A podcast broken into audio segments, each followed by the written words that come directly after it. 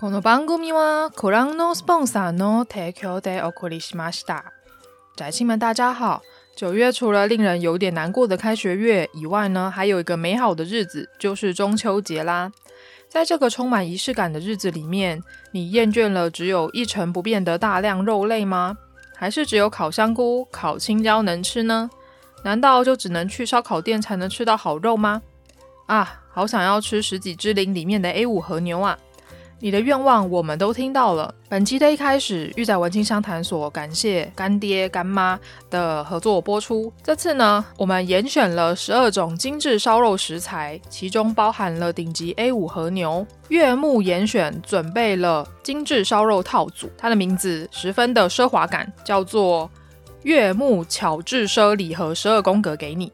除此之外呢，还有还有北海道生食级干贝、樱桃鸭胸。还有深海红虾等别出心裁的食材，打造轻奢华的居家烤肉饗宴，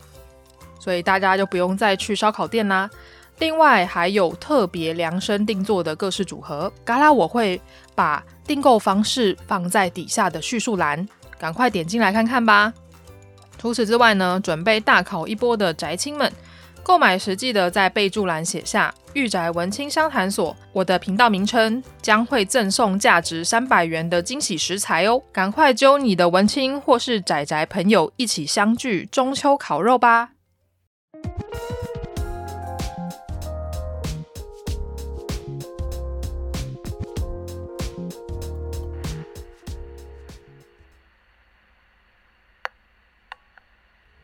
御宅文青商谈所是个关注于次文化、流行文化、ACG、电影、戏剧、艺术的 Podcast 频道。阿宅与文青一定是个空集合吗？御宅文青商谈所这个第三空间，希望能让阿宅与文青都能在这里畅所欲言。宅亲们，大家好，欢迎大家来到御宅文青相谈所，我是主持人嘎拉西皮，A.K.A. 嘎拉。不知道大家最近过得好吗？其实最近，嗯，嘎拉开始觉得有忙起来的感觉了，而这个忙起来的感觉，可能不一定是从呃工作而来的，是我自己有一些想要开始着手进行的事情。这段期间，嗯，包含。像之前待在家里很久这段期间，我除了写文章，然后之后我有跟大家报告说，我开始做烘焙。上个月开始呢，也就是八月初呢，我就决定我要开始写小说。那我该写什么样的小说呢？然后要写长篇、短篇呢？我后来决定。写爱情故事，然后是短篇为主的，因为其实因为那个我是想要参加一个活动，所以它其实有时间的限制，它时间限制是截止日是八月三十一号，可是呢，我到八月大概快十号才决定要开始写吧，所以其实时间非常的紧迫，对我而言是一个很大的挑战。主要的原因是因为呢。哦，我很久很久没有写小说了。我上一次写小说是在国高中的时候。然后大学也呃零零散散的写过一两篇吧，但是就一两个章回，所以这次算是比较难得的机会，块状的时间，然后写完一整个故事，然后总共是十三章回的一个故事，然后每个章回大概是两千到三千字左右。哦，我在八月三十一号最后一刻脱稿的时候，我就觉得啊，天哪，为什么我每次都要这样子虐待自己？但是随之而来的是有一股心中的大石头放下，然后有股有股舒畅的感觉，就觉得诶，我好像自己完成了一件了不得的事情。虽然我知道自己可能写的不是很好啦，不过我自己还是觉得还蛮开心的。而我自己的连载作品呢，也就是我目前为止算是处女作吧。那部作品呢，我放在呃 Popo 原创的这个平台上面。如果大家对于 BG 向的男女爱情故事、音乐爱情故事有兴趣的话，可以去找来看一下。不过我自己觉得还是有一点深色的一部作品。也许多年以后我再回来看，又会觉得是一个黑历史吧。不过当下完成看完之后，我还是觉得诶，还蛮骄傲的。好，话题拉回到本集的重点。本集的重点呢，嘎拉想要跟大家聊的就是。漫画编辑的这个职业，不是漫画产业哦，或者是漫画家这个职业。如果要讲漫画产业或是动画产业的话，我还蛮推荐大家可以去看《白箱》这一部动画的。啊，这部动画呢，就是在讲啊，一个动画公司里面，他们如何去从零到有产制出一部动画。所以你可以看到，哦，他们的会议怎么进行的啊？原画师，然后中间的协调啊，然后包含到诶声优他们是怎么样怎么样去配音的，然后最后我们才看得到现在荧幕上面的动画，你就觉得哇，这，真是一个不可思议的一个过程。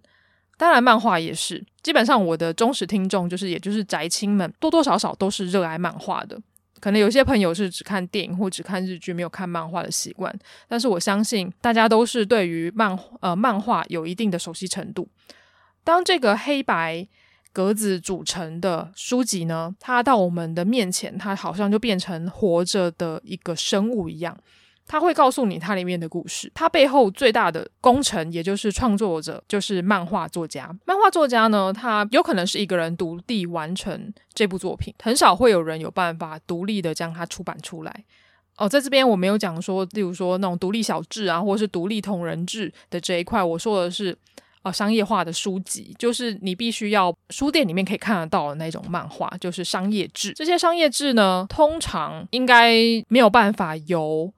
漫画家独立的完成，然后出版，然后印刷，然后发到通路上面，真的是很困难啦。所以它里面要经过非常非常多的人力。而在看漫画的过程呢，我们可能会把一部好的作品的光荣，把这个桂冠放在创作者的头上。当然，创作者是最重要的。不过呢，它背后其实有很多很辛苦的人，是这些幕后英雄，是我们看不到的。啊、例如说，漫画家的助手、漫画家的家人、出版社编辑，也就是漫画编辑、责任编辑，跟出版社，还有书店的店员跟通路商，当然还有我们这些广大的读者。而今天呢，我要讲的这个主题呢，就是献给所有的漫画编辑跟想要了解漫画编辑这个行业的朋友们。漫画编辑可以算是跟漫画家是共存共荣，也就是互利共生的一个状态。同样也是，虽然读者对他们不熟悉，可是他们扮演了在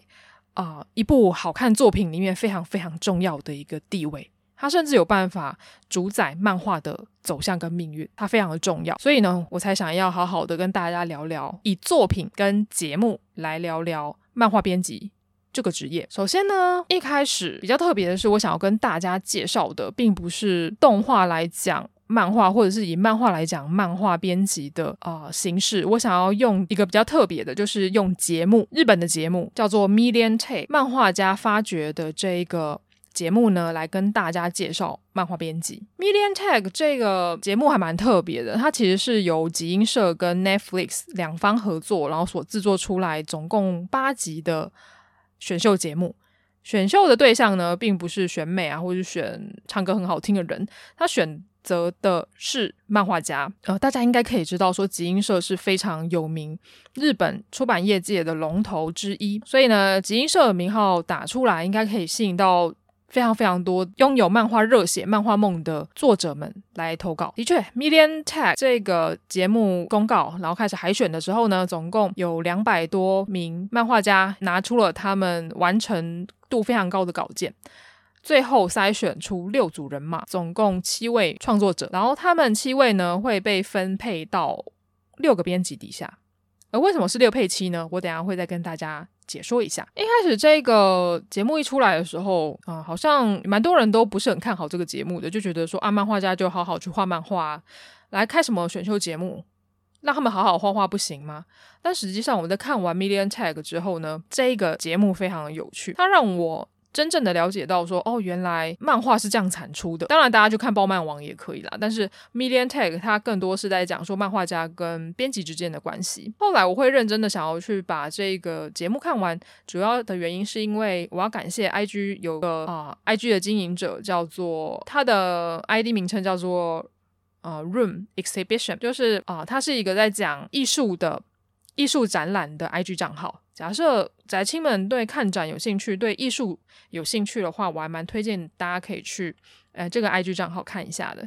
哦、因为他私讯小盒子给我说，诶，他最近看了一部很好看的节目，他觉得我应该会喜欢，因为大家知道我的 IG 账号里面充斥的各式各样的宅物啊，或者是我喜欢的东西，或是我正在看的东西，我想要推广出去的东西，所以他可能就觉得说，哎，这个呃跟漫画有关的节目就是我的好球带，所以他就推荐给我了。当然，我看完以后就觉得，哎，真的还蛮好看的，所以我也想要借由 Podcast 来推荐给大家。这个节目呢，选秀节目嘛，那毕竟他最后会选出一位优胜者，那这位优胜者能得到什么样的奖品呢？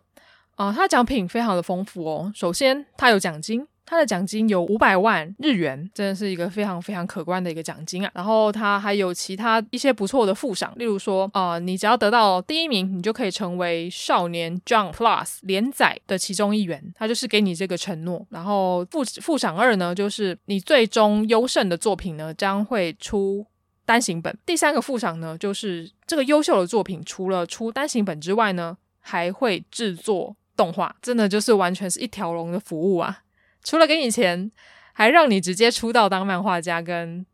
让大家都看得到你的动画，就是完全的一条龙制作。最终这个优胜的作品动画化之后，应该也是是 Netflix 会出资，然后发包给日本的动画公司吧。所以，呃，基本上如果能在 Netflix 上面看到的话，就是全球的动漫爱好者、动画观众都有办法看得到你的作品。所以这个诱因是非常。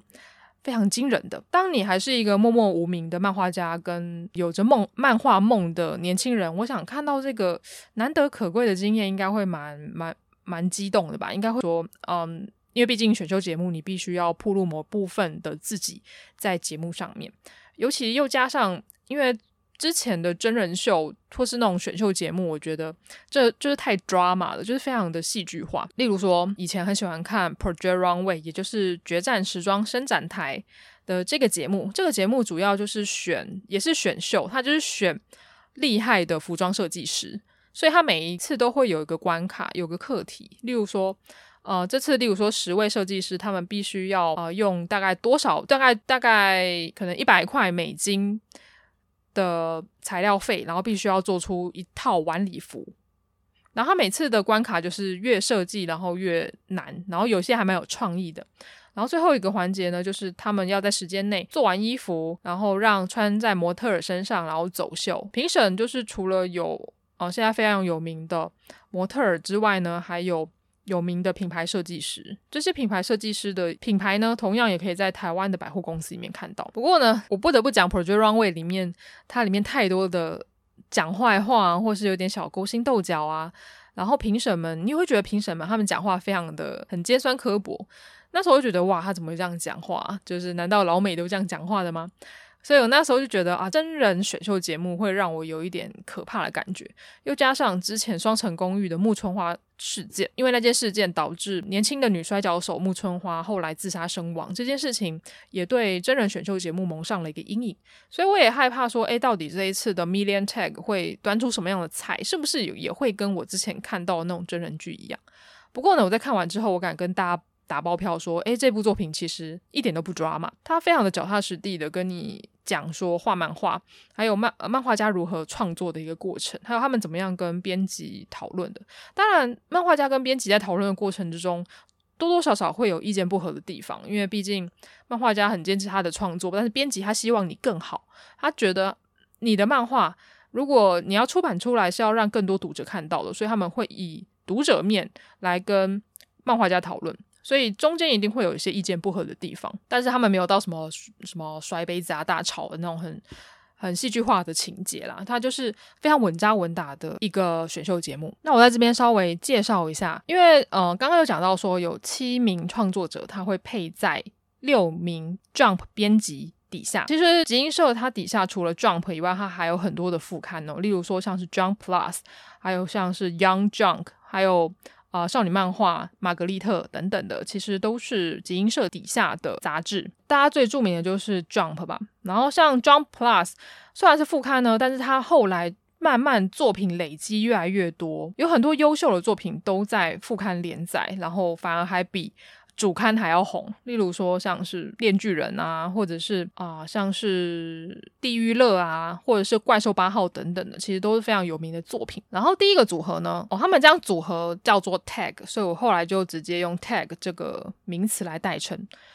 第一个 Tag 呢是少年 Jump Plus 的副编辑长林世平，对上漫画家一号，也就是藤田直树。这个 tag 非常有趣哦。哦、林世平呢，我一开始以为他是他的名字，因为呃日本人的姓有林先生嘛，但是他的林可能是日文的发音叫做哈亚西。但是林世平呢，他是用华文的发音，就是令，所以我那时候也在怀疑说，嗯，他应该是呃华人，然后很很很早就去日本发展，所以他的日文就是讲得非常之好。然后他对上的藤田直树呢，是一个看起来非常消极，然后非常负面的一个 漫画家。所以呢，在节目里面呢，因为在节目分成几段嘛，因为如果大家有看日综的习惯，就可以知道说他们很喜欢看 VCR 的这一个过程，所以呢，他会请。啊、搞笑艺人们跟主持人，还有声优，啊、声优是佐仓绫音，他们几个人会坐在一个场地，然后看 VCR，然后然后也会为他们加油。哦，我自己很喜欢佐仓绫音啦，因为我是声优迷。佐仓绫音他配了很多我觉得很可爱的角色，他不只配可爱的角色，他有配姐姐型的角色，例如说 FGO 里面的宫本武藏就是他配的。他的声音的变化性非常大，而且他本人长得好可爱，就是非常非常可爱的一个声优。然后甚至就是在摄影棚里面的佐仓绫音呢，跟其他的男主持人们就会为藤田直树取了一个绰号，叫做 Mister Negative，就是负面先生。虽然在这整个节目里面，大家观众们看不到这些漫画家的脸，他就是用一个代表图，然后盖住他们的脸，所以大家就只能看到 编辑的脸，然后跟啊、这些漫画家的身体。不过呢，大家可以感觉出来，他藤田直树通常都是有点驼背啊。然后那主持人问他说：“诶，你觉得你这次画的怎么样？”然后他就觉得我真是对不起，我浪费了这个世界那么多的树木，或是浪费了这么多的纸张。然后就是没有那种欢欢喜的感觉，然后我就觉得哇，这个啊、藤田直树这个 漫画家也是一个非常有趣的一个人。然后林世平呢就不用讲了，呃，假设大家喜欢看《链锯人》，《链锯人》的责编呢就是林世平。他除了《链锯人》以外呢，啊、另外还有《Spy Family》，也就是《间谍家家酒》跟《青之驱魔师》，都是林世平带出来的作品。而据说，啊、呃，《链锯人》。作者藤本树跟呃林世平的关系也非常的好，所以一开始我还蛮期待这个组合的。然后第二个组合呢是呃少年 Jump Plus 的编辑主任玉田纯一对上漫画家鸭石和佳。鸭石和佳呢，他他给我的感觉是比较像是啊、理科的那种女生，可是呢她身上有一股活力的气质，就跟呃就跟刚刚讲的藤田直树是不一样的气质。而鸭石和家呢，他从十七岁就开始画动作作品了，所以他其实非常的喜欢画动作戏。第三个 tag 是啊、少年 Jump Plus 的编辑冈本拓也对上呃三号漫画家下井多喜这一个组合呢，冈本拓也他是最菜，然后最年轻的就是少年 Jump Plus 的编辑，他对上的刚好也是这一次的 Million Tag 里面最年轻的漫画家下井多喜。下井偷袭他有点像点子王了，他每次跟冈本呃开会的时候，他就会一直丢，一直丢，一直丢，疯狂的丢他想要做的主题出来。因为一开始呃漫画家呃面对到课题的时候，他必须要先跟编辑们讨论说到底要画什么好，所以他们要开一个呃漫画动笔前的会议，所以他们就会开很久的一段时间。下井呢，他就会一直给。就会有很多很有趣的想法出来，所以也被大家就是戏称为点子王。接下来呢，下一个 tag 是周刊 Young Jump 编辑李光朗对上四号漫画家 Kizaneko。李光朗编辑呢，他一开始对上 Kizaneko 的时候呢，他就是说他看上他的一个原因，主要是从他的画面里面看到了性癖的这件事情。所谓的性癖呢，就是 Kizaneko 她是个女生嘛，可是她画出来的女生也很色气，你可以感觉出来她的风格，她画的人很锐利，可是呢，她的女生非常的强气而且娇艳，而且她的作品里面有感觉出来有一股嗯。女生就是会有股女生会去主动勾引男生的感觉，但是又有股女王的气质，所以李光朗觉得这种性癖是现在的漫画里面很重要的一个元素，并不是说大家都喜欢看本本啊，或者看一些色色的东西，但是他觉得这个嗯性癖是是一个很有卖点的东西，所以他觉得 Kizaneko 的作品可以在现在市场上大卖，所以他就选择了 Kizaneko。当然，Kizaneko 他的嗯画风也非常的漂亮，而且剧情也不错。第五个 tag 是玛格丽特的编辑，少女漫画玛格丽特的编辑 Hatake Yama 然后对上第五号漫画家早智 Neki，就是少女漫画家对上少女漫画编辑的一个组合。我自己还蛮喜欢这个女女配的啦，早智 Neki 她。感觉上虽然看不到脸，但是她的呃造型就是非常的 OL，然后非常都会女性的美美感，然后她画出来的作品也非常的漂亮。只是他们呃这个组合要面对到的课题，其实他们要不一定是画少女漫画，他们有他们也必须要跨出少女漫画的同温层到呃少年漫画的领域，所以他们两个也是磨合了一段时间。而呃亚马编辑呢，每次去。找漫画家的时候，就是找自 Nike 的时候呢，他都是亲自拜访，而且他每次都会带一些什么零食啊、糖果啊、点心啊等等的，就是怕漫画家饿着。哎，这一点还蛮温馨的。最后一个 tag 是由周刊少年 Jump，也就是主刊的编辑浅井有辅对上第六漫画家原作七志满漫画大石叔叔姆，所以我才说。有七位创作者，但是他对到六位编辑，主要的原因是因为最后一个 tag 是两双人组合，就有点像爆漫王的组合吧，一个原著，一个画漫画。七志满跟大石叔叔母呢，他们很热血，他们是福冈出身，他们是同学，所以他们从很小的时候其实就认识了，而且他们两个也很喜欢看漫画。他们这个组合呢，他们没有，他们跟其他人比起来，画漫画的时间比较短。也没有一个完成的作品，所以呢，会说，诶，他们是漫画制作经验零的一个组合，可是他们非常的努力，想要去赢得这个比赛。而前景有辅呢，他是从呃周刊少年 Jump 出身的编辑，他底下有带过三部非常有名的作品，其中有一部就是红透半边天，大家都知道的《鬼灭之刃》。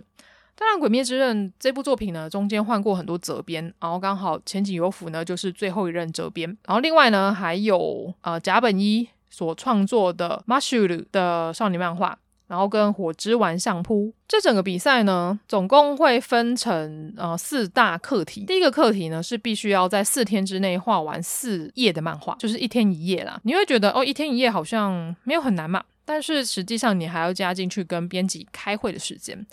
你从一开始的主题确定啊，然后还有你可能画完，你还要给你画完分镜稿，要先给编辑过目，要审稿，然后之后才能画原画。所以其实这时间说实在的也蛮短的。然后我觉得更难的是，其实画短篇比画长篇还要难。主要的原因是因为它有页数的限制，而这个页数的限制呢，就必须强迫你要在这个简短的页数里面。把故事全部讲完，而且是只有，而且是只有四页而已，就非常短。然后第二个，第二个课题呢，是要画可以一回看完的分镜稿，跟这个主题的人物会。第三个主题跟第二个主题是一样的，也是画一呃一回完结的分镜稿跟人物会，但是它多加了一个主题，就是战斗的主题。然后前面三个主题呢结束之后呢，将会面对到最终的课题，也就是你必须要画出。能够连载的漫画，就假设你的漫画已经确定可以连载了，你必须要画出这个连载漫画的第一回跟第二呃第一回、第二回的分镜稿，加上角色绘。虽然说是分镜稿，但是也不能画得太过潦草啦。我是觉得说，呃，可能他们的标准是那个分镜稿必须要是呃，必须要可以变成那种网络漫画的那一种形式，不到完稿那么的精细，但是它必须要是可读性的，也不可以太过潦草。我觉得这个是 Million Tag 这个节目里面的呃宗旨。然后最重要、最重要的是，这个节目呢不会每一集都淘汰一个人，这个有点太残忍了。但是它不能违反一个规定，就是不准迟交，只要迟交了，就是直接除名。所以非常的可怕哦！如果各位创作者，假设你有在创作小说，或者是不管写文啊、画画啊，做什么事情，你应该都会有被死线，然后逼着跑的一个情况吧？你就会觉得，真的这种我们创作者最大最大的敌人就是 截稿日。之前我也是被截稿日追着跑了，真的很可怕。但是没有截稿日，我觉得。人的惰性会一直一直的往后延。介绍完了编辑跟漫画家，那现在来介绍审查的委员。主要的审查委员呢是少年 Jump Plus 的总编辑长细野跟少年 Jump Plus 的副编辑长任山。每一个课题呢会邀请一位特别来宾审查员。第一回的特别来宾呢就是哈基梅社长，就是现在日本数一数二红的 YouTuber。因为他也说他小时候很喜欢看漫画，所以他就也参加了这一次的评审名单。然后第二个课题的第二个课题的审查客座审查员呢是羽田圭介。羽田圭介呢，他是文学家，他很厉害哦，他有得过像文艺赏啊，还有芥川赏。等等大大小小的奖项，然后他也有在连载，然后他最新的小说叫做《Phantom》，是由文艺春秋出版的，也是啊、呃、著作产量非常高品质的一位小说家，所以他可能会用啊、比较注重呃故事内容啊跟文本的流畅度来评这些漫画家的作品。第三个课题的审查员呢比较特别，他是漫才师，这位漫才师呢是来自 Killing。的这个组合，他叫做川岛明，是非常有名的漫才师跟搞笑艺人。然后最后一个课题，也就是决定漫画家跟编辑生死的最后一个课题，他们邀请了漫画家藤本树，也就是《链锯人》的作者，然后跟《地狱乐》的作者贺来有志，还有 Netflix 的日本分部的负责人小原康平。呃，由他眼光来看的话，他应该会选择一个。呃，很适合呃动画化，很适合 Netflix 去改编的一部作品吧。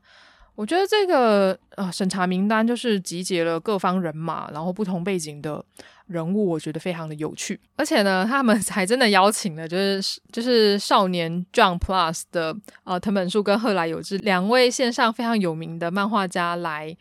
呃当评审，然后他们另外也给了这些年轻的漫画家很多的指点，我觉得。我看完之后也是频频点头，就觉得嗯，真的是要画过才了解，说到底漫画的眉眉角角在哪里。我们只是单纯在看这部作品的时候，我可能就是觉得说，哦，这个角色曲线怎么样啊？然后故事流畅度怎么样啊？这个分镜怎么样啊？但是编辑们他看到的东西更加的细腻。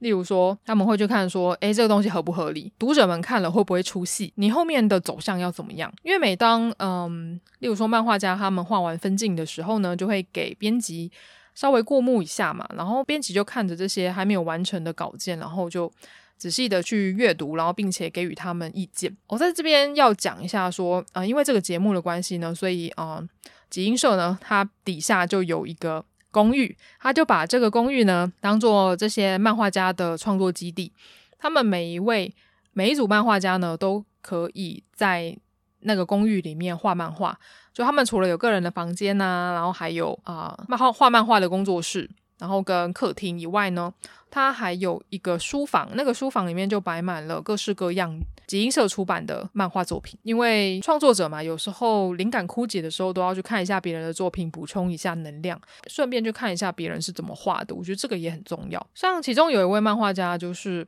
诶画到一半就有点卡住，然后例如说这个剧情啊，就是发展的不太顺利，就觉得诶好像有点强行推进的感觉。然后编辑就会跟他说一个理论，那个叫做三幕剧的理论，他就是说。啊、你把你的故事这个短片的故事，把它画成一个有点像曲线图，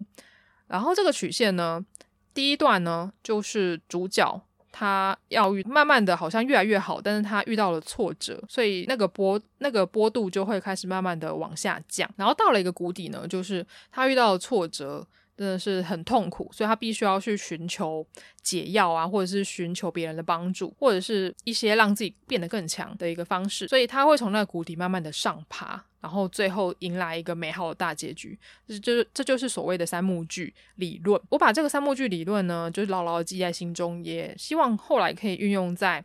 啊、我的创作里面。这个是比较王道类型的作品，比较公式漫画的一个公式，写作剧本的一个公式。当然，现在有很多很放飞自我的艺术家，或者是放飞自我的漫画家，并没有在鸟这一套吧。不过，如果真的要做好基础功的话，要让大家看得懂你的作品的话，感同身受的话，就是我觉得三幕剧理论很重要。然后，另外像是呃亚马编辑呢，因为他画少女漫画的嘛，然后他在跟早知 Niki 讨论的时候呢，他也有指出一件事情，就是所谓的翻页的那一格很重要。翻页的那一格是什么呢？如果大家拿起漫画，你去看一下，诶，漫画左边那一页左下角那那一格就叫做翻页格，因为你就是看完这个你就要翻页了嘛，所以他们会说要在那个翻页格里面放可以吸引读者翻页的东西，你不能就只是一个好像无意的东西，就就这样把它带过，就是他们必须要去思考的东西多到要连每一格。承载的内容要怎么样引起读者想要勾起他们翻页的欲望，他们都要考量进去。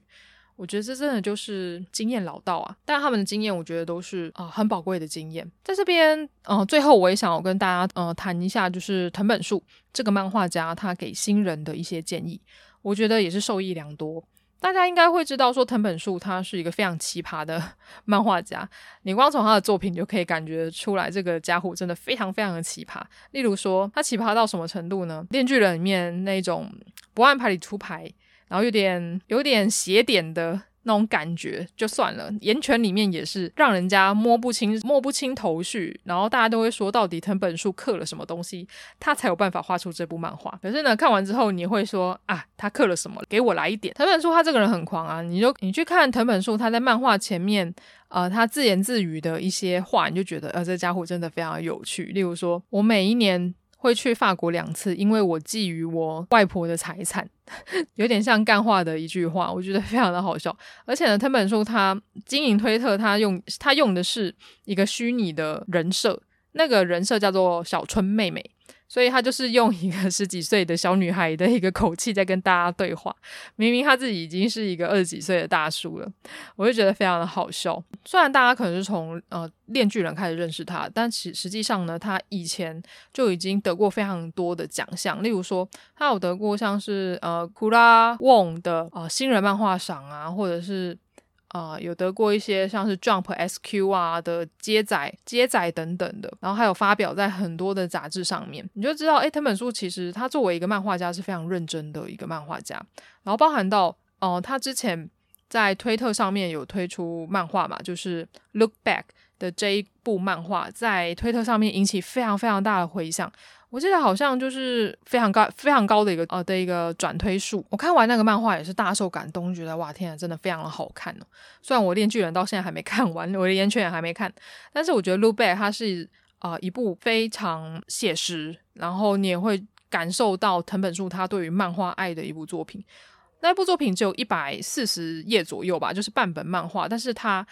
讲的非常的完整。你从这个地方可以看出，藤本树他对于呃短篇漫画的掌握程度非常的高。他就是用呃短短的半本漫画，可以把一个故事讲得非常完整，非常好。而且《Look Back》里面的分镜，你会觉得很像电影的分镜。主要的原因是因为藤本树他以前就很喜欢看电影，而且他喜欢看一些 Big Cup，也就是写点片。我觉得哇，这个。家伙真的是非常的有趣，非常的了不起啊！所以链锯人、链锯人跟岩泉，我自己也是觉得有点邪典啊，就是所谓的小众化的一个作品。但是这是个小众化作品，反而后来还得到了一个商业化的成功。对，后来还要出动画了，就请大家可以期待一下。藤本树他之前呃，在一个访谈里面有提到说，他给啊、新人漫画家的一些建议。而他的建议呢，他这个建议呢，同样也有出现在。呃，他对于 Kizaneko，也就是呃第四组的，就是在 Million Tag 里面第四组的漫画家，就是啊、性癖猫啦，他有给性癖猫一些建议。他主要的建议呢，因为 Kizaneko 他非常的在意人设嘛，人物设定，因为他画的人设很香，然后里面又带有一些性癖的成分，所以呢，他是跟 Kizaneko 讲说，嗯，他觉得他的作品里面角色。可能不是站在第一位，他觉得作品的有趣程度跟他后来情节的发展才是比较重要的，所以他不会让一些角色自己的心境啊，或者是他呃卡关的过程，然后阻挡剧情的有趣程度这个样子。他后来有补充说，他是因为看到 Kizaneko 他的角色已经非常的完整了，所以他希望他可以花更多的心力在描写剧情上面，还有后续的发展上面，也无外乎你可以感觉得到。诶，链锯人里面，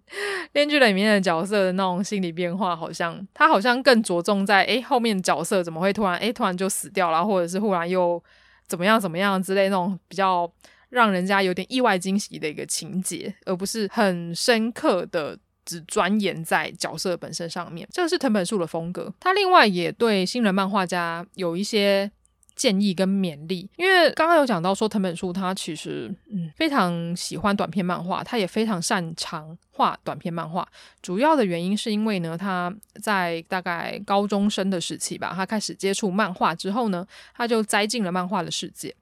而在进漫画的世界之后，后来上了大学嘛，他就开始学比较正式的绘画。不过呢，因为他家可能也不是那么的有钱，所以呢，他那时候讲到说，他选择以红色来画，主要原因是因为那个是比较容易取得的颜料，也比较没有那么的贵，所以他就选择大部分都以红色、红色的颜料为主。这个是他的一个想法。而他在大学的时候，并没有像其他的同学跑去打工，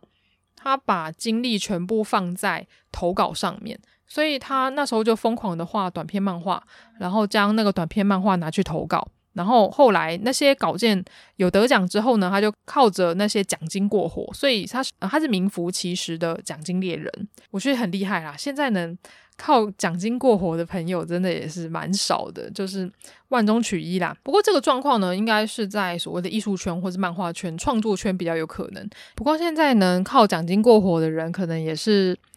少数中的少数啦，因为毕竟僧多粥少嘛。不过这同样也是一个训练自己的一个好机会。像我身边的确就有呃靠奖金过活的同学，因为他是画国画跟画胶彩的，所以他经常会瞄准一些呃全台湾一些比较知名的一些相关的赛事。所以呢，他常常说啊，我最近要赶稿啊，我要去投比赛等等的。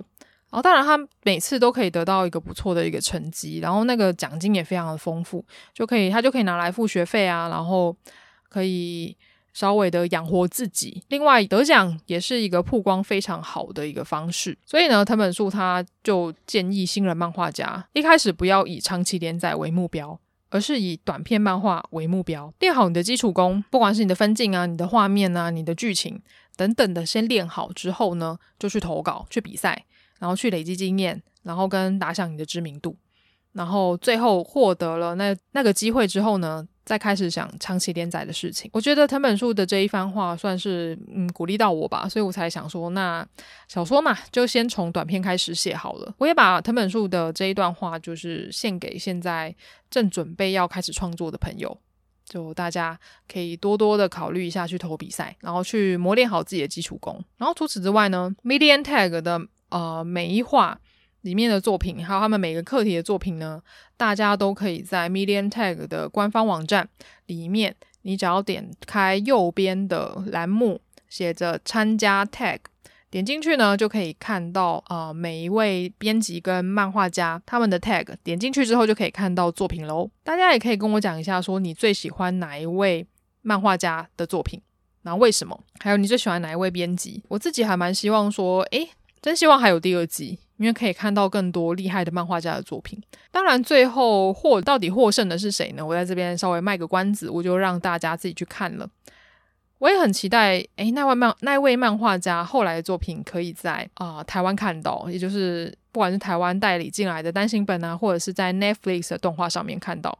我自己非常的期待，也非常喜欢他的作品。也欢迎看完 Medium Tag 之后来，也欢迎看完 Medium Tag 之后来跟我聊一聊，说你的心得感想哦，或者是你从这一个节目里面学到了什么样的漫画知识。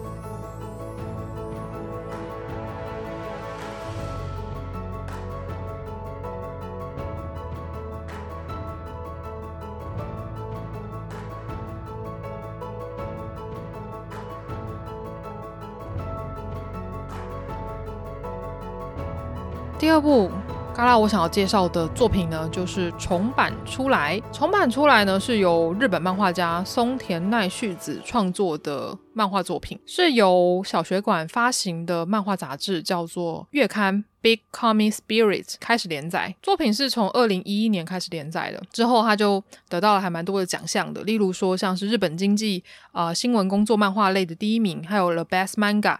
最该阅读的漫画，二零一四年的第二名。还有这本漫画真厉害，男生部门二零一四年的第四名等等的，其实它就是获奖无数的一部作品。呃，其实一开始接触到重版出来呢，我并不是接触漫画，我是从日剧开始介绍的。所以呢，今天我可能会比较偏向日剧啊的一个观点来跟大家分享重版出来。呃，当然他的漫画也非常好看，我现在正在看他的漫画，他的漫画的画风我觉得蛮清新的，蛮清爽的。呃，封面的。Q 版的女主角也非常的可爱哈，我自己觉得漫画蛮值得一看的，而且呢，它里面有很多的角色，它是日剧里面的角色没错，但是它花了更多的篇幅在描写这些角色的故事，例如说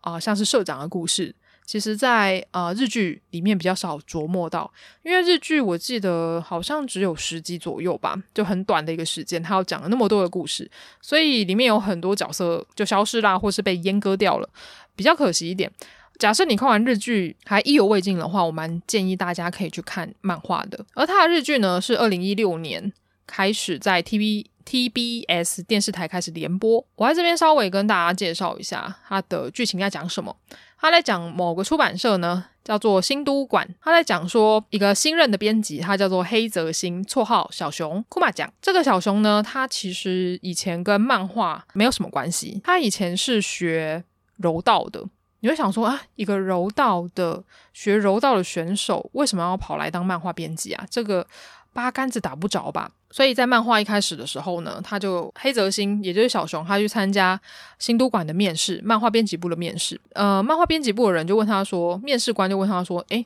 你以前学柔道，你为什么要跑来转一个跑道，跑来我们这边当漫画编辑？黑泽星呢，她非常的坦诚，她是个很直接的女孩，而且充满了活力。他就跟他说，其实他很喜欢柔道，可是他受了伤，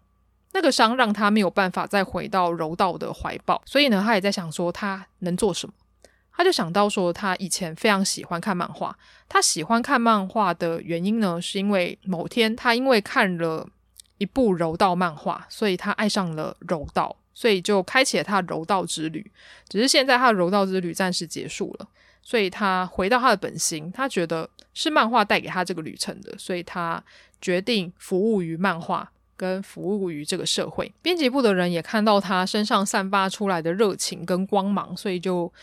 啊、聘用他了。黑泽新就成为了漫画编辑部的新任编辑。重版出来这一部作品呢，蛮特别的。你光看它的书名“重版出来”的意思呢，其实就是重版的意思，有点像是二刷之后，就是啊、因为大家会知道说书籍有一刷、二刷，然后三刷、四刷等等等等等以下类推嘛。所以你只要过了出版，也就是一刷之后呢，就叫做重版出来，就是再刷的意思。这个再刷也是对于漫画的一个肯定，就代表说哇，你一刷首刷全部卖完了，就已经有个固定的基本盘了嘛。然后之后因为热销的作品，它就会就是就会一直刷下去。所以重版出来呢，其实是嗯出版社人员的一个精神激励的一个口号。他们每一位编辑呢，都以重版出来为目标，所以这部漫画的名字也叫做重版出来。当黑泽新呢，进到了新都馆里面漫画杂志 Vibes 之后呢，他就发现说，哦，原来漫画杂志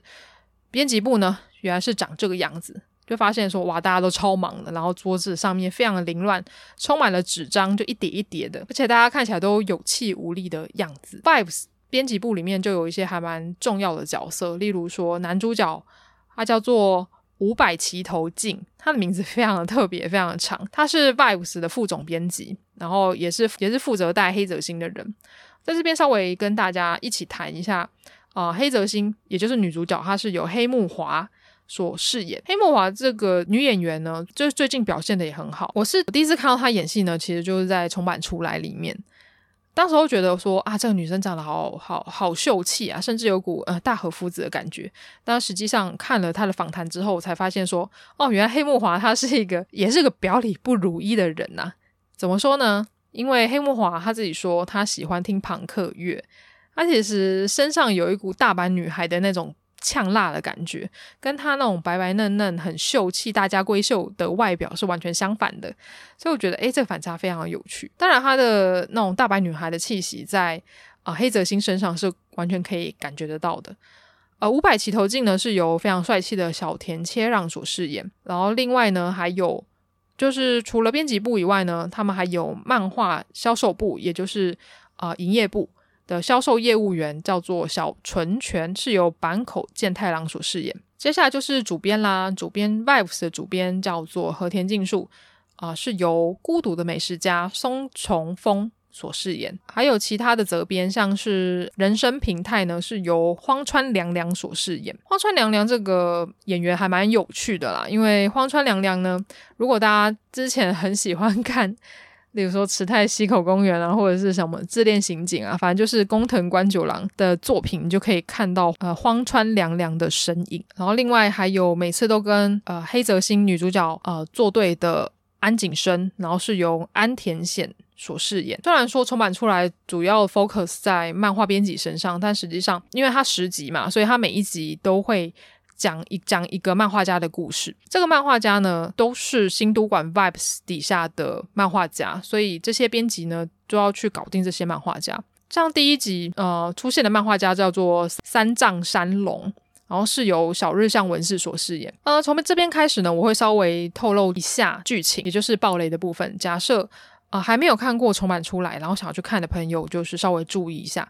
呃，我在这边设防雷线。如果还没看的朋友，就赶快去补完，然后再回来听这集 podcast。然后另外也请也请点到底下的叙述栏连接，然后去看一下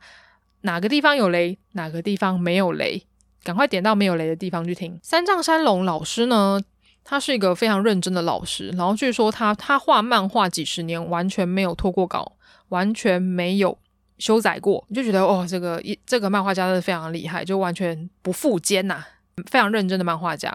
而这个漫画家呢，据说他的原型呢就是荒木飞吕彦老师。荒木飞吕彦老师同样也是一个不老的传说啊，他连载《JoJo》连载了大概二十年嘛，忘记二十年还三十年了，非常长的一段时间。然后据说他完全没有休息过，非常认真的一个漫画家，而且呢，他就是认真到他除了画黑白的稿子。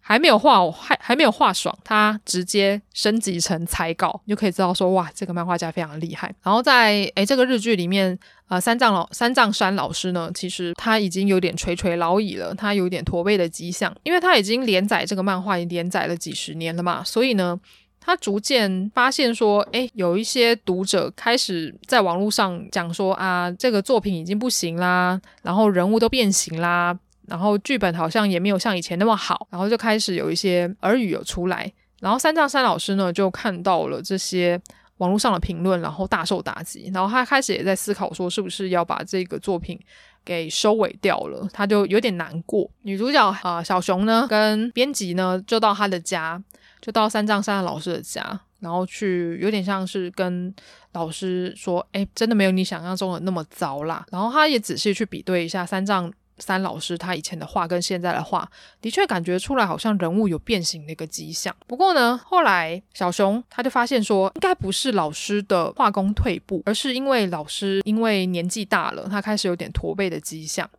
他年轻的时候画漫画的时候，可能是有办法抬头挺胸，然后视力也很好。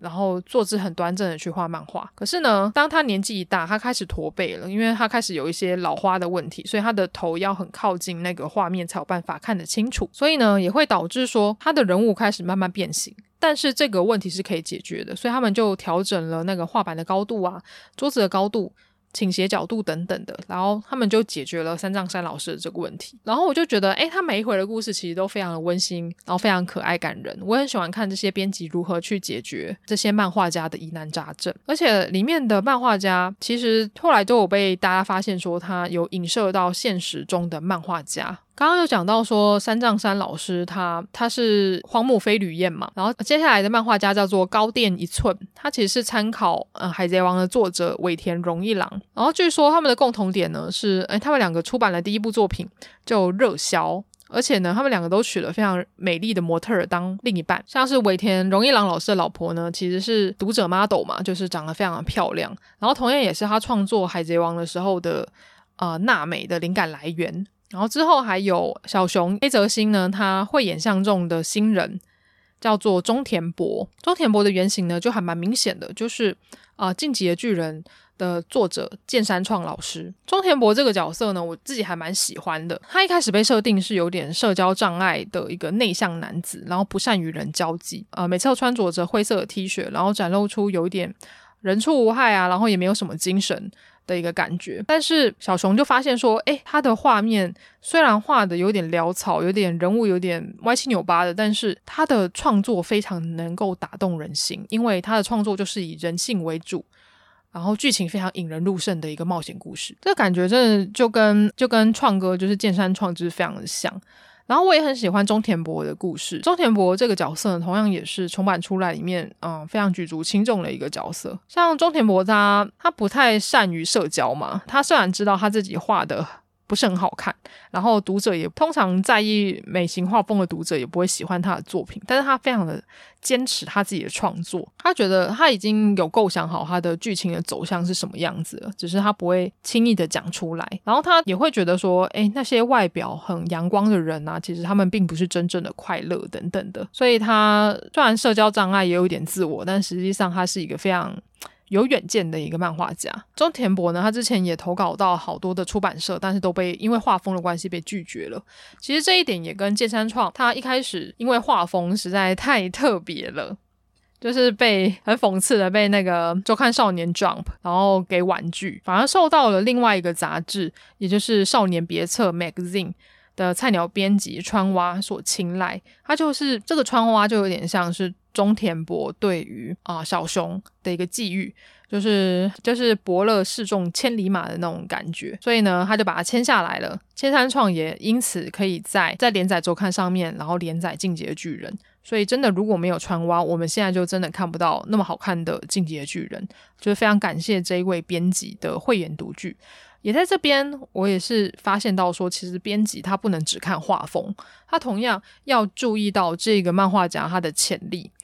所以刚刚有讲到说，MediaTag 它一开始虽然你要交呃原稿先经过第一关嘛，之后你才可以参加选秀会，但实际上后来因为时间很赶的关系，所以从第二个课题以后呢，你都可以交分镜稿，不一定要交到完整的稿件。编辑们也主要是看除了画风以外，你的故事可以讲到什么样的一个程度。所以对于所谓的画风而言呢，他们反而更在意的是说故事的能力跟分镜的能力。然后中田博的故事呢，也刚好呼应到另外一位配角沼田的故事。他就讲到中田博跟沼田呢，都啊、在一个线上的漫画家，一个知名的漫画家底下当助手。早田呢，其实已经在漫那个漫画家底下当助手好久好久了。他在那个漫画家底下当助手已经做了二十年了。可是呢，已经迈入中中年的早田呢，他在二十岁的时候其实就拿过了新人赏。他拿下新人赏，照理说应该就要大名大放，在大师底下磨练几年之后，就应该要以个人的名义出道。后来就应该会有一个长期连载的机会，可是呢，没有想到早田就这样子在这个舒适圈，在这个啊老师底下待了二十年，然后自己的创作就没有进展。他后来看到中田博，就发现说，哎，这个家伙画的不好，画的有点丑丑的。可是呢，他竟然有办法连载。可是呢，他自己好像就只是一个资深的助手，所以呢，他看到他看到中田博就。会觉得有股自叹不如的感觉。虽然这个男生他不善交际，然后目前的画工也不是很好，但是他觉得他就是一个漫画天才。他除了对漫画热情以外呢，他就是一个漫画天才。早田在他身上，在中田博身上看到了一个未来，是他自己没有办法达到的一个未来。所以我在看那一集的时候，我自己就觉得啊，天哪，真的很难过。你可以感觉得到早田他对于中田博的新线，然后跟对于自己能力才能不足的无可奈何，所以他就觉得他以前二十年前拿到的新人赏其实就只是一个南柯一梦。他到四十岁了，他只是一个平凡人而已，所以他后来就决定告老还乡。他他也讲了一句话，就是说，在我以漫画家为目标的日子里，非常的自以为是。我曾一直希望自己是特别的人，好不甘心啊，好不甘心啊！那时候看到早田跟中田博之间的对话，然后跟早田离去的背影，我那时候真的是默默的哭了出来，因为我就觉得，身为一个创作者，完全能感同身受这件事情。所以有时候也觉得，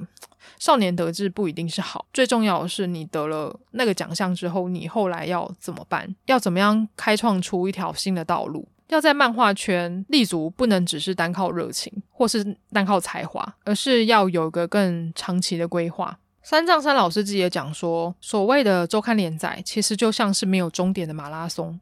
它不像接力赛，接力棒教不了任何人。所以每次都觉得哇，天哪！之前在 Jump 连载那些过去的常青树们，真是非常辛苦，就包含到现在还在连载的尾田荣一郎。他的漫画我真的不知道什么时候会结束。如果结束了，也许对漫画家而言，可能也是一个解脱吧。但是也会让很多的很多的读者，全世界的读者感到不舍。就跟鸟山明老师，也就是画呃《七龙珠》的鸟山明老师一样，他在结束连载之后，他就说他再也不要。接任何的连载了，他就画单纯的帮其他的游戏啊，或或者是其他作品画人设就好了。虽然他们在这连载的过程中获得了非常大量的财富跟名气，但是你在连载的过程之中，每除了截稿压力以外，你会觉得真的是没有终点的马拉松。你就是一个，它是一个很长期的一个事业，所以做自己喜欢的事很好。但是做自己也喜欢的事，做自己有兴趣的事的时候，也不一定无时无刻都是开心的。我那时候看到重版出来的这一段，我真的是非常感动，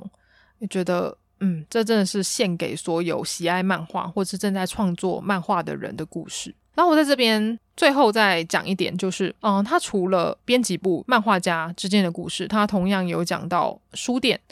还有通路商的一个故事。这部作品距离现在也差不多，嗯，十年的时间了吧。但是它里面其实就有讲到说，啊、呃，现在呃，纸本漫画销售量下降，主要原因是因为现代人阅读的习惯的差异的关系。很多人都不看书了，不看漫画了，他们埋头于手机跟手机游戏里面。因为漫画产业是日本。呃，众多产业里面非常重要的一支，各大的啊、漫画出版社也开始在正视这个问题，所以他们就要想办法说，那，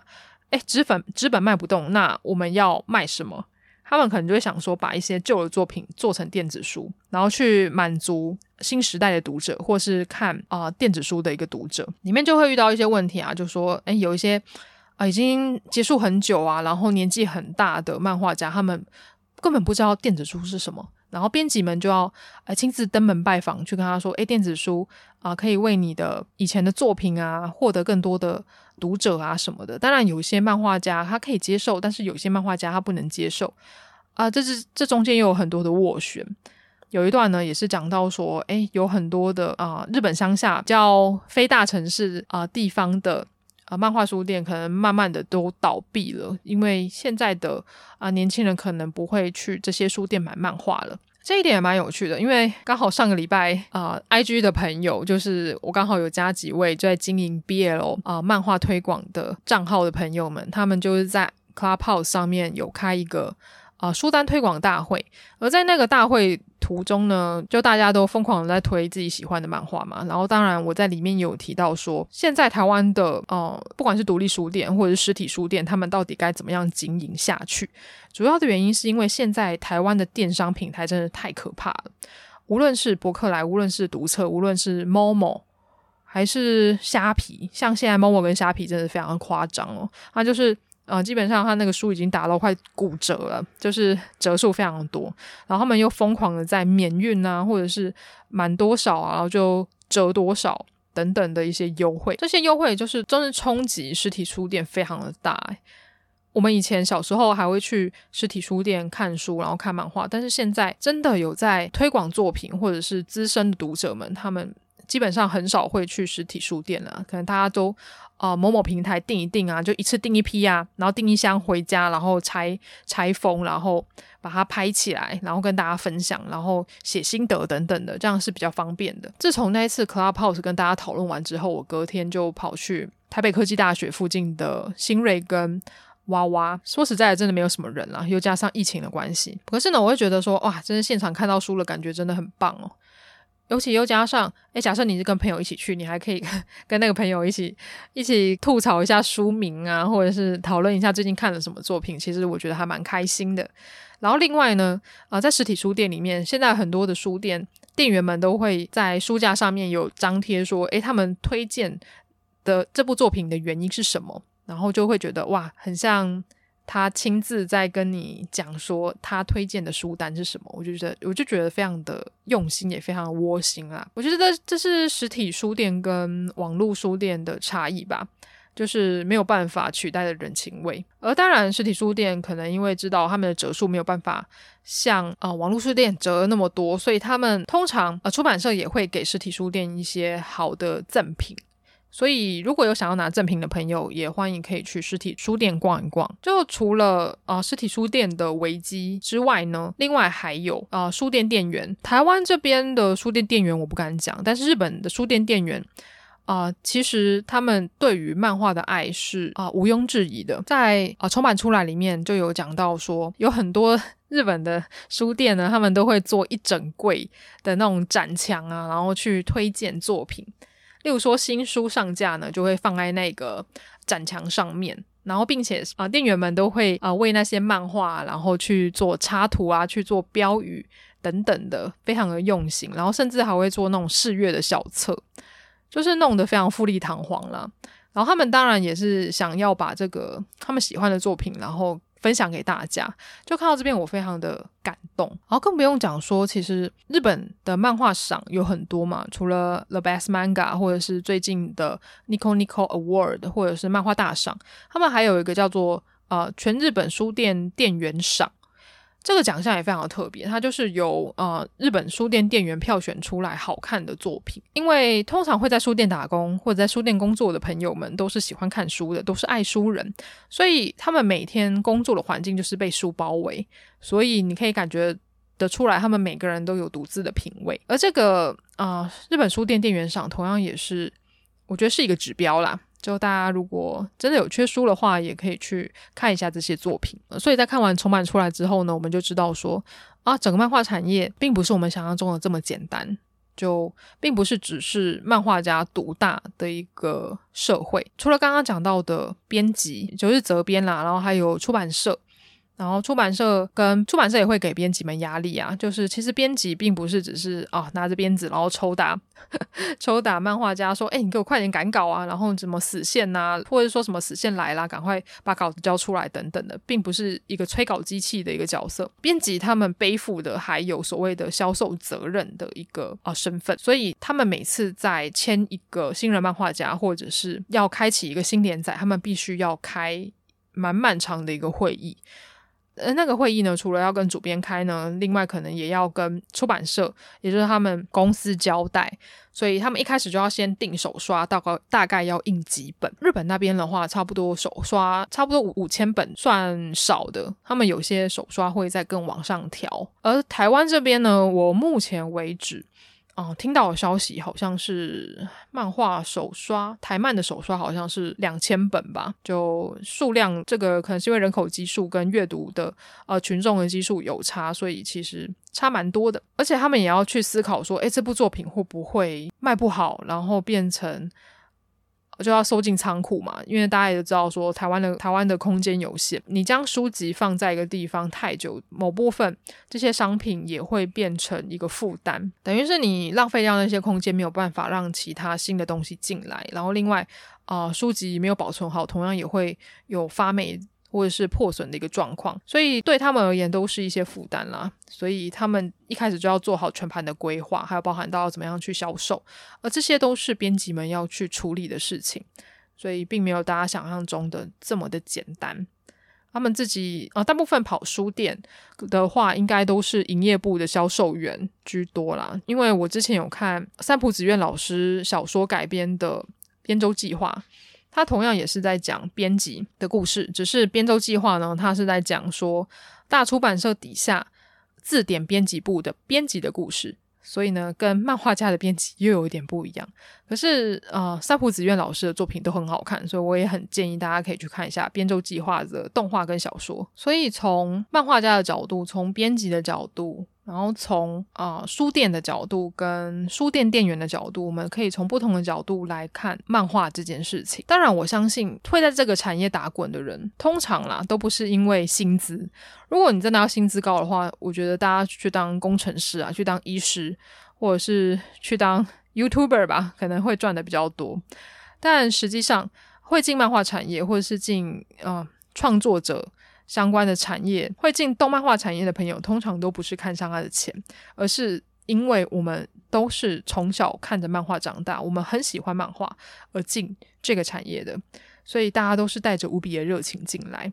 当然，有些人会发现说，哎，热情消磨殆尽，就发现啊，这个产业不是我想待的，然后就转行了。但是会留在这边长久的，都是。真的热爱漫画的漫画人，我在这边也非常感谢。无论你是正在画漫画的漫画家，或者是你是漫画编辑，或者是你在书店工作，在为这个产业尽一份心力的朋友，真的是非常的辛苦了。非常感谢你们，也非常感谢出版社出版了这些漫画。无论你是啊、自己带漫画家，或者是代理日本的漫画进来，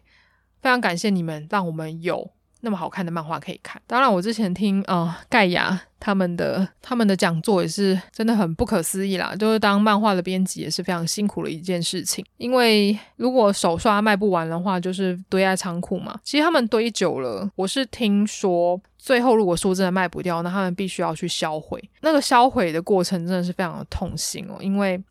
漫画编辑会到现场去看到啊、漫画被销毁的。那个过程，而且那个销毁的过程，那会会令人那么痛心的原因，是因为啊、这些编辑知道这些书籍是出自于他的手，就是他跟漫画家或是跟作者一起讨论出来的心血，然后在他的面前被销毁，这件事情是多么残忍的一件事情。所以呢，也是希望大家可以多多的啊购买实体书，或者是买电子书。重点都是，请大家一定要买正版的漫画。我知道现在网络上有很多的非法资源啦，我知道大家可能多多少少都会看，但是都心知肚明就好了，不要呃公开宣扬这件事情。如果真的要让这整个产业丰饶，然后永久的运转下去的话，那真的就是拿出你们的钞票。拿出你们的钱钱支持这个产业，或是来惩戒这些想要偷偷偷懒的漫画家跟编辑。对，就是拿出你们的钞票吧。我觉得这是对于这些创作者最好的致敬，然后也是最大的一个鼓励。虽然说我最近又因为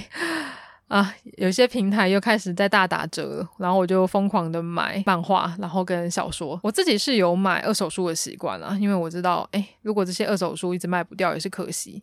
如果保存的好的话，我能用一个便宜的价钱，然后买到一本我很喜欢的书，何乐而不为呢？就无论是二手书或者是电子书，我觉得都是好书。重点就是要买正版的，就是大家可以好好的支持这些创作者的一个心意。我觉得就是支持正版，就是支持创作者继续。创作下去的动力。当然，当然，另外一个支持的方法呢，就是像我一样做 podcast，将你喜欢的作品分享给更多人知道，就是帮他们做个宣传啦。有很多作品也都是这样子口耳相传，然后就突然被推坑了，然后就会诶掉坑之后就特别想要买原作作品。这某部分也是啊，帮助出版社跟创作者的一个方式。好，这一集就差不多到这边。我希望大家听完这一集之后，能对漫画家还有漫画编辑的呃，这两个身份都有更大的一个体悟，然后我也欢迎，假设你是现在正在台湾漫画出版社底下工作的编辑，也欢迎跟我联络，因为我未来也想要做一集是专门访问台湾漫画编辑的甘苦谈，或者是台湾漫画出版社的甘苦谈哦。我觉得能将这些职人、热爱自己工作的人的故事让更多人知道，我也与有荣焉，所以欢迎。漫画编辑来跟我联络，联络的方式呢，可以嗯寄信到我的 email 信箱，或者是到 IG 小盒子跟我联络。如果你还没有加我 IG 或是加我 FB 或是噗浪的朋友，赶快加一加，你就不会错过我最新的更新跟碎碎念喽。你对漫画编辑还有漫画家还有什么想法呢？有相关的作品想要跟我分享吗？赶快到小盒子跟我联络吧。今天这一集就差不多到这边。如果喜欢这集节目的话，欢迎到 Apple Podcast 帮我按个五星好评，并且留下你的留言，或是到 Spotify。First Story、KKBOX，帮我按个关注追随。KKBOX，我记得现在用 KKBOX 收听的话，你可以听到可以听到动漫画的原版的歌曲。嗯，我记得付费会员可以听到完整版的歌曲，但是呃非付费的会员的话，大概只能听到三十秒。因为呃，嘎拉我在呃剪完一整段的 Podcast 之后呢，我上传到后台嘛，后台他就跟我他后台就会说，诶，你可以。就插入音乐在你的 podcast 里面，但是只有 KKBOX 的听众可以收听，所以呢，就是有点强迫大家可以用 KKBOX 收听啦。我觉得还不错，就啊、像我之前，例如说，嗯、我上一集讲 B Star，所以我就可以呃，就可以插 YOASOBI 的怪物的歌曲在里面，我觉得还蛮赞的。我觉得 KKBOX 这个方法真的是还不错。就假设大家想要边听我讲漫画，然后边听歌的话，可以到。KKBOX 的 App 里面去听，然后也也别忘了到我的方格子，然后或者是我的小说的平台，然后去看一下我的作品哦。我会持续的创作下去的。我将这一集献给所有的爱书人、跟漫画编辑，还有喜爱漫画的朋友。就这样，我们下一集再见喽，哟喽。